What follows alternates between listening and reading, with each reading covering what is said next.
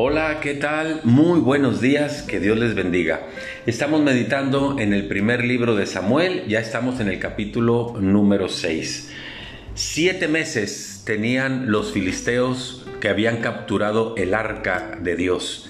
Siete meses que les había ido muy mal. Dice el primer versículo de este capítulo 6, estuvo el arca de Dios en la tierra de los filisteos siete meses. Y dice el versículo 2, entonces los filisteos llamando a los sacerdotes y a sus adivinos preguntaron, ¿qué haremos del arca de Dios? Háganos saber de qué manera la hemos de volver para enviarla a su lugar, porque en verdad que les había, les había ido muy mal. Entonces los adivinos y los sacerdotes de los filisteos les dicen, ustedes lo que tienen que hacer es dar gloria a Dios. Dice la segunda parte del versículo 5, den gloria al Dios de Israel. Quizá aliviará su carga, su mano de sobre ustedes, de sobre sus dioses y de sobre sus tierras. Porque desde que tenían el arca habían muerto muchos filisteos, los otros que quedaban vivos se habían llenado de tumores los dioses, eh, ese dios Dagón había terminado mutilado de cabeza, decapitado y mutilado de manos, y la tierra estaba emplagada, llena con una plaga de ratones que acababan con todo cultivo.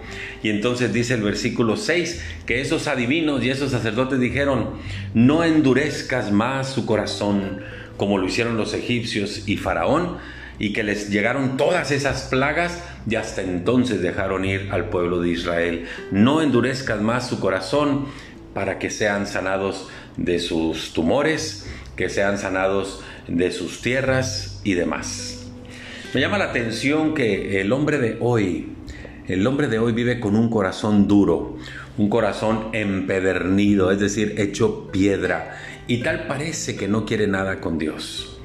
Y luego vive situaciones tan difíciles de carácter familiar, de carácter laboral, de carácter económico, aún de carácter religioso, aún en su vida personal, pero se niega a entender que le hace falta Dios. Porque el hombre no sabe vivir sin Dios y la muestra es que el mundo está de cabeza porque ha rechazado a Dios. Aún es tiempo, no endurezcas más tu corazón el Señor Jesús sigue llamando a la puerta de tu corazón.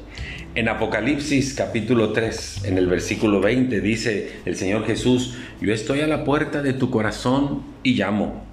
Si tú oyes mi voz y abres la puerta, entraré a Él, cenaré con Él y Él conmigo. El Señor quiere entrar a tu corazón, quiere darte la oportunidad de que camines junto con Él, que vivas una vida diferente con Él pero tú le tienes que entregar tu corazón. No endurezcas tu corazón como lo hicieron los egipcios, como lo hizo Faraón, como lo hicieron los filisteos, porque Dios quiere cambiar tu corazón.